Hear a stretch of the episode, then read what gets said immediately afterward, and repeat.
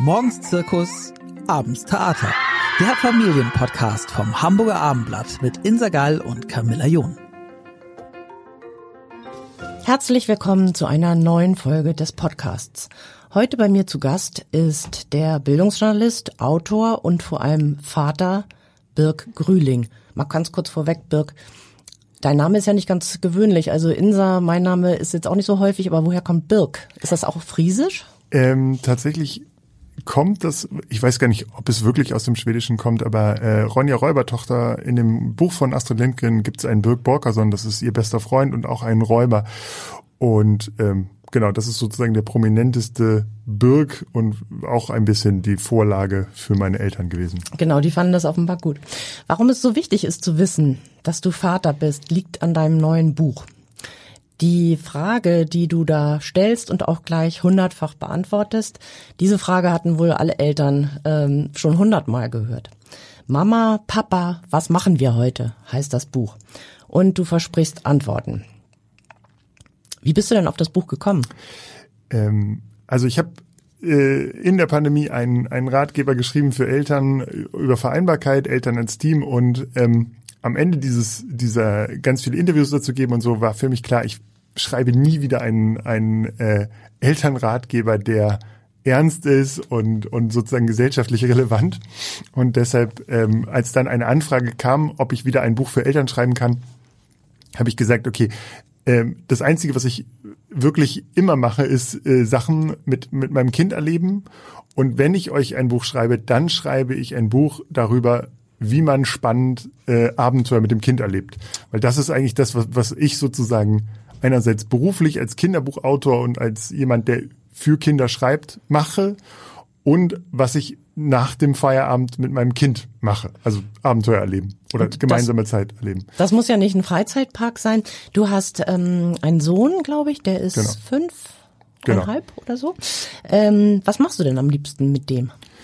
Och, also ähm, das kommt immer, also es sind ganz viele kleine Dinge, die man, die man sozusagen im Alltag macht. Also wie gesagt, du hast ja schon gesagt, es muss kein Freizeitpark sein, es ist, sind halt viele kleine Routinen. Zum Beispiel äh, malen wir gerne zusammen oder oder wir wir lesen ganz viel vor. Ähm, wir lesen auch, versuchen auch immer so ein bisschen gemeinsam zu lesen und über diese Themen zu sprechen. Auch eine ganz tolle Routine, die ich sehr mag, ist, ist äh, gemeinsam in die Bücherei gehen und da sozusagen zu sagen, okay, wofür interessieren wir uns gerade beide? Und wir leihen jetzt mal ganz viele Bücher zu diesem Thema aus und werden dann zu Experten. Das sind so Dinge, die, die wir total gerne machen.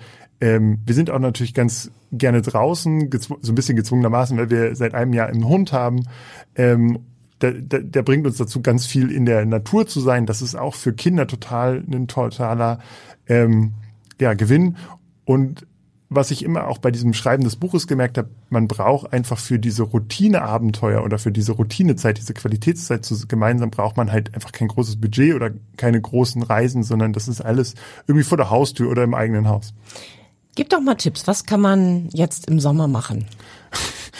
jetzt bei den Temperaturen Eis essen. Aber oder ähm, genau eine schöne Idee, die ich äh, in dem Buch ähm, hatte, war sein eigenes Eis machen. Oder was auch immer super funktioniert, ist ähm, es gibt so Dino-Eisbomben bauen. Das ist äh, man nimmt äh, die die Plastikdinos aus dem, die nicht so allzu groß sind, äh, tut sie in einen ähm, äh, in einen Luftballon, füllt den Luftballon mit Wasser und steckt den in die Gefrier, ins Gefrierfach und dann geht man raus und hämmert sozusagen diese Dinos, die dann festgefroren ist, so, so ein bisschen aus diesem Eis raus. Das ist total etwas, was total abkühlt und was total super jetzt einfach in dieser Zeit so schnell mal zwischendurch möglich ist, gerade wenn die Kinder äh, in so einer Dino-Phase sind und auf der anderen Seite kann man auch mit so einem kleinen Kinderhammer schon äh, irgendwie so ein bisschen die, die äh, handwerkliche Geschick oder die Fallmotorik so ein bisschen anregen. Das ist, äh, hat zum Beispiel meinem Sohn super viel Spaß gemacht. Oder natürlich einfach draußen sein, einfach in den Wald gehen und da Wald entdecken. Ich habe noch ein paar Sachen gefunden, oder gibt's, die ich interessant fand, mhm. äh, fand Schleim herstellen. Ja, Nichts super. für schwache Nerven, nehme ich mal an. Absolut nicht. Wir haben diesen Schleim hergestellt und mh, mm, das ist tatsächlich schon äh, ein bisschen äh, so zwei, drei Jahre her gewesen. Und dieser Schleimplocken ist bei uns auf dem Rasen gelandet. Und ähm, wenn man versucht, den Schleim einfach mit Wasser sozusagen äh, aufzulösen, das hat nicht funktioniert. Und wir hatten sozusagen so drei Tage lang einen, einen Schleimplocken in der Mitte des, des äh, des Rasens, bis ich dann mit so einem leichten, mit dem Spaten daran musste und, und ein kleines Loch graben musste, um den Schleim aus dem äh, Garten zu kriegen. Wie also, macht man denn Schleim und warum? Also Schleim kann man ganz auf ganz verschiedene Formen machen. Also zum Beispiel die Kita, ähm, so ein bisschen Inspiration war die Kita. Also ich habe zum Beispiel in der Kita haben die das mit Rasierschaum gemacht. Äh, man kann es auch mit Speisestärke. Also ich habe es mit Speisestärke und Wasser zum Beispiel gemacht. Ähm, genau, das äh, ist also also wirklich minimaler Aufwand. Äh, ich glaube, in der Kita haben die das mit Rasierschaum und äh, Lebensmittelfarbe gemacht und dann hat man schon sozusagen so eine, so eine Pampe, in denen Kinder rummatschen können. Und warum ist ganz klar, Kinder haben Spaß dran. Kinder lieben Schleim, Kinder lieben daran rumzupumpen und ich hatte irgendwie auch keine Lust, äh, Schleim zu kaufen, was ich irgendwie ziemlich eklig fand, irgendwie so ein, so ein äh, Chemie, nach Chemie duftenden Schleim und dann hatten wir so einen weißen und hatten einfach Nachmittag Spaß. Und die Idee dazu kam, samt Rezept kam tatsächlich von, von der, damals mein Sohn noch in der Krippe, damit haben die den ganzen Tag gemacht. Er sagte, Papa, ich möchte das auch machen. Und dann haben, mussten wir, habe ich ein Rezept gegoogelt und ging's los. Jetzt im Sommer kann man ja auch einen Tipp äh, gut nachmachen, den du hier äh, aufgeführt hast, draußen schlafen. Ja. Ähm, draußen schlafen ist, ist immer super. Ich glaube, das ist tatsächlich auch ein Tipp, der auch von, von sozusagen von äh, von einem meiner Gastautoren kommt, ähm, die total Outdoor-Fans sind und ähm, die haben einfach gesagt, okay, man kann sich auch auf den Balkon legen, wenn man keinen eigenen Garten hat, dort äh, Matratzen rauslegen, zudecken und einfach mal so ein bisschen den den, den Abend genießen sozusagen. Ähm, tatsächlich hat mein mein Sohn jetzt gesagt, er würde gerne mal draußen noch mal richtig zelten, noch mal so jetzt zum Abschluss des Sommers oder der heißen Tage und äh, wir müssen jetzt uns ein neues Zelt kaufen und dann wollen wir noch mal draußen schlafen und das ist einfach was, was das Schöne an diesem, an diesen kleinen Abenteuern ist eigentlich, dass man die Welt auch noch mal so ein bisschen neu entdeckt. So, also äh, alleine wenn du irgendwie mal nach 22 Uhr draußen bist und du hörst, wie die Stadt oder die Vorstadt oder das Dorf anders klingt als täglich, so in dieser Zeit, wo man wach ist. Das ist einfach super, super faszinierend. Und natürlich lieben es Kinder, lange wach zu bleiben. Ähm, genau. Noch eine gute Idee fand ich ähm, Dinner in the Dark. Das ist eigentlich ja auch was, was wahrscheinlich mit ganz einfachen Mitteln möglich ist, aber schon irgendwie aufregend klingt. Mhm. Ist auch etwas, was, wo man nicht unbedingt, also wo man versuchen sollte, möglichst etwas äh, zu servieren. Also man sollte jetzt nicht Spaghetti Bolognese servieren, sonst äh, ist es ein, ein, ein großes, eine große Schweinerei. Dinner in the Dark ist so ein bisschen geklaut von, von, von diesen großen Dinner in the Dark Angeboten, professioneller Art, die es gibt. Ne? Genau. Und wir haben uns einfach überlegt, okay, das könnte man ja eigentlich auch mit Augen verbinden machen. Und wir haben das einfach mal ausprobiert, einfach Augen verbunden und dann haben wir sozusagen mal getastet. Und die Idee dazu kam tatsächlich aus dem Museum, weil es gibt in diesen Museen gibt es immer diese Kästen, wo man so reingreifen muss und wo man so fühlen muss. Und ich fand das immer, ich habe mich immer so ein bisschen gegruselt davor, diese Hand da reinzustecken, was ist denn denn drin? Und da habe ich mir überlegt, okay, das könnte man noch mal mit Augen zumachen. Und dann haben wir das mal so ein bisschen gemacht, dass wir einfach so drei, vier Schalen zurechtgestellt haben und dann konnte man da reingreifen. Und was gab's da oder worum ging's da? Also darum, das praktisch blind zu kosten? Also ein, einmal so ein bisschen natürlich der Spaß daran, einfach zu fassen, was was ist das, und natürlich einfach äh, einfach dann auch so ein bisschen in den Mund zu schieben und dabei ein bisschen bisschen Spaß zu machen. Ähm, wir haben, was ich ganz wichtig finde, ist, dass man etwas serviert. Also bei Erwachsenen kann man ja dann auch so, könnte man jetzt auch so, so ein Spaßspiel daraus machen und sagen, okay, ich serviere jetzt äh, sehr scharfe Chilis oder sowas. Das sollte man bei Kindern natürlich nicht machen. Wir haben bei dem, bei, als ich das ausprobiert habe, haben wir einfach Süßigkeiten gemacht. Also ganz verschiedene Süßigkeiten und dann hat man, musste man noch so ein bisschen suchen, äh, wo ist denn jetzt die Schale und wenn, wenn ich das nochmal mache, dann äh, greife ich rein und dann ist das natürlich auch für das Kind eine Überraschung, weil die Idee ist ja, dass man, dass äh, man mehreren Familienmitgliedern auch die Augen verbindet, man setzt die an den Tisch und man zeigt noch nicht genau, wo die Schalen stehen und man muss erstmal auf diesem Tisch die Schalen suchen und dann genau war so bisschen, dann auch noch eine Geschmacksüberraschung im Mund genau und, und dann genau und dann natürlich sind es Sachen gewesen, die mein mein Sohn kannte und auch mag, aber so ein bisschen da so ein bisschen auch einfach Überraschung, dass er jetzt plötzlich Gummibärchen und äh, Schokolinsen bekommt. Lustig fand ich dir auch die, äh, die Idee, eine Zeitkapsel zu vergraben. Genau. das, das ist natürlich auch, auch etwas, was äh, durchaus jetzt nicht, nicht ganz neu ist.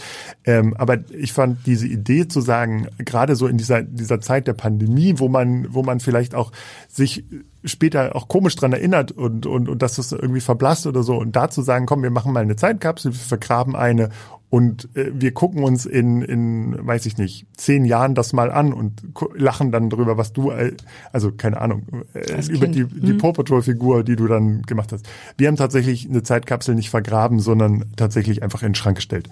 So eine kleine Truhe mit, ja, mit Erinnerungsstücken an die Pandemie, was da mhm. für uns gerade wichtig war. In der Maske etc.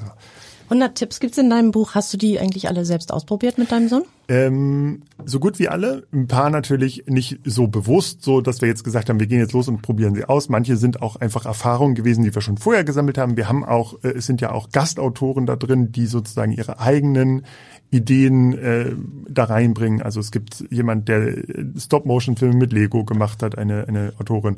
Ähm, es gibt jemand, das draußen schlafen ist jemand. Dann haben wir jemand, der Geocachen war, wo, wo mein Kind zum Beispiel jetzt noch zu, zu jung für wäre.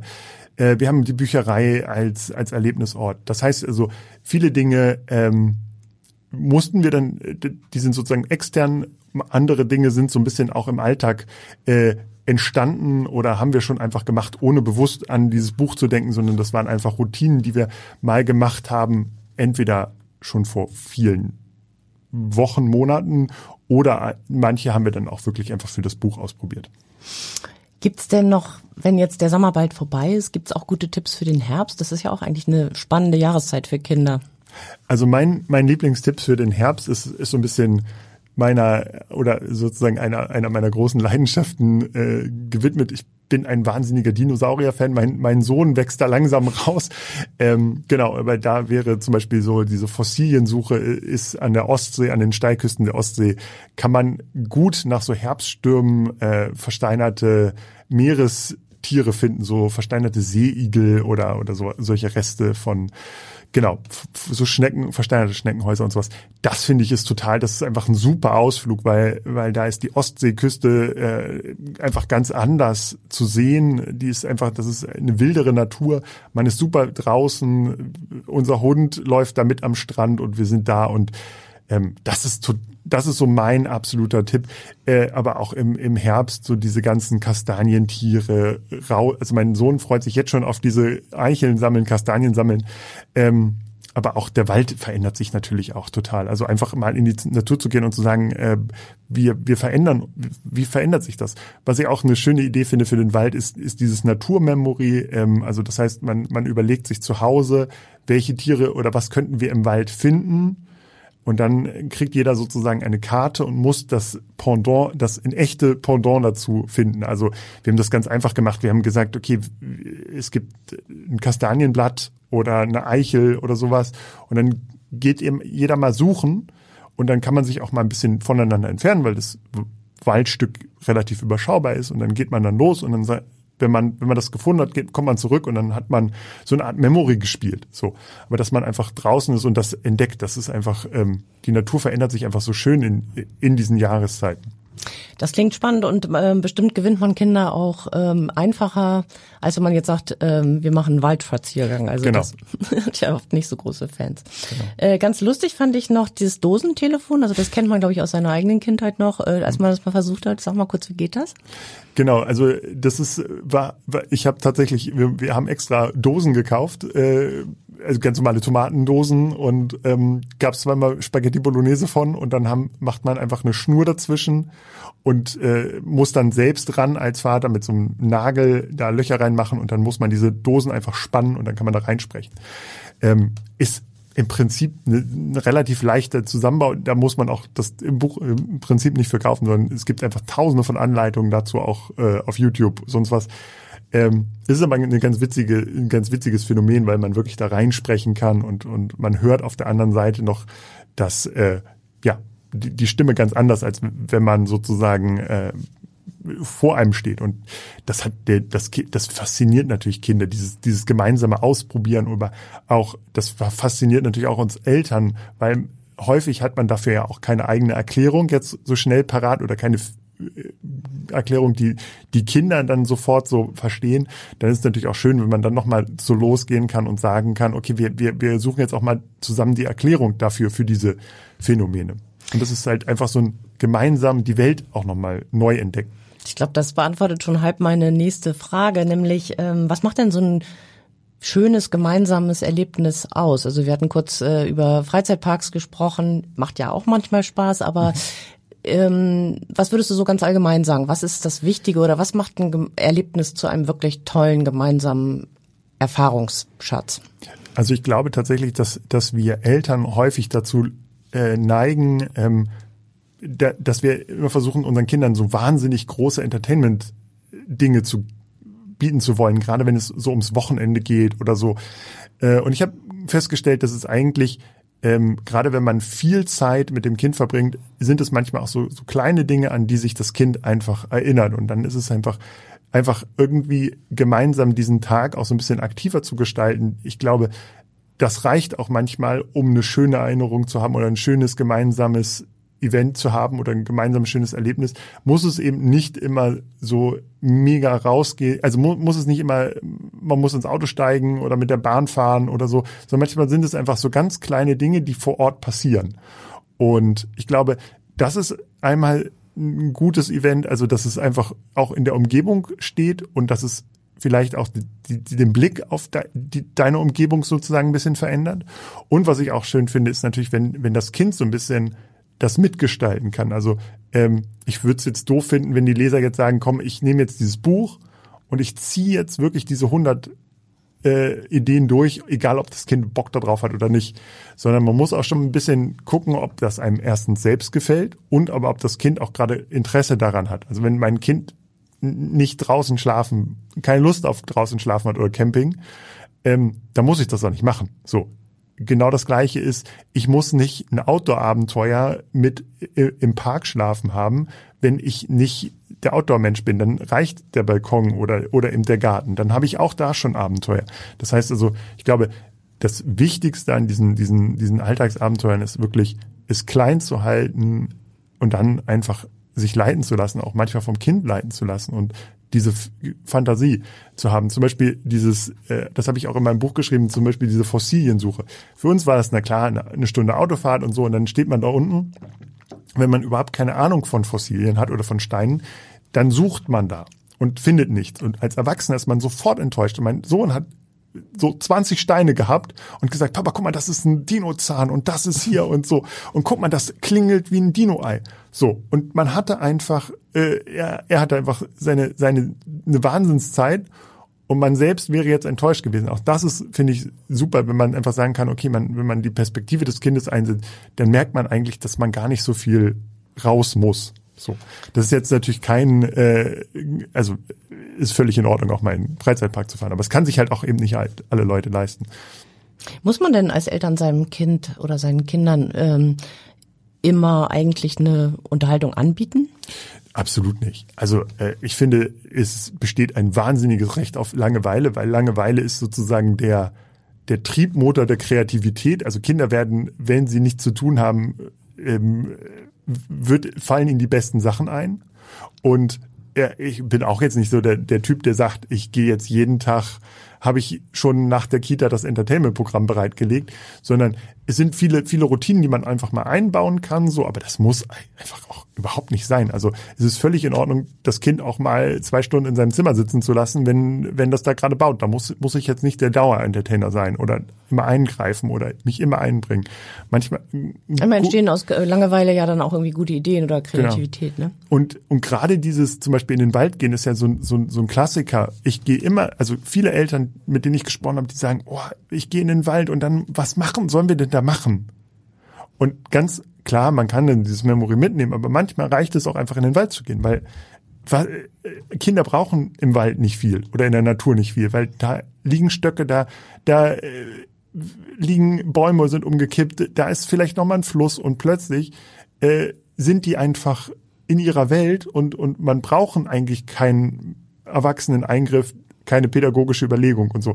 Ich glaube, das ist halt auch so ein bisschen diese, eine weitere Erkenntnis dieses Buches.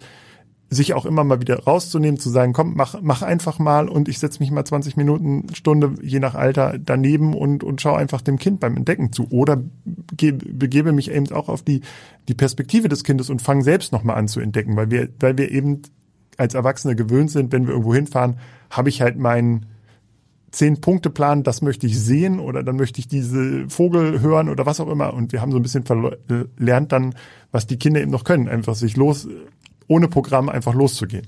Es klingt so, als ob Sie ein ziemlich leidenschaftlicher Vater sind.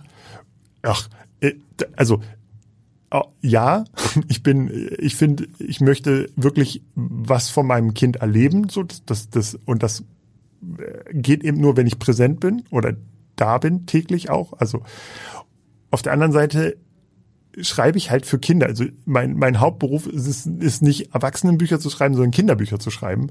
Und äh, da ist es essentiell notwendig, dass ich nicht den ganzen Tag im Büro sitze, sondern oder am Schreibtisch, sondern dass ich mit Kindern zu tun habe. Und Sie haben ein kleines Labor zu Hause, mit anderen Worten. Ja, nicht ganz, aber ähm, wir sitzen quasi, ich höre mir sehr viel an, was mein Kind interessiert und, und schaue mit ihm gemeinsam irgendwelche, das, den Checker Tobi oder so und versuche also immer sehr viel mich mich auf diese Perspektive des, der Kinder einzulassen und äh, das würde nicht funktionieren, wenn ich wie gesagt äh, stundenlang im Büro sitze und den klassischen äh, ja also sozusagen ein klassisches Rollenmodell erleben würde.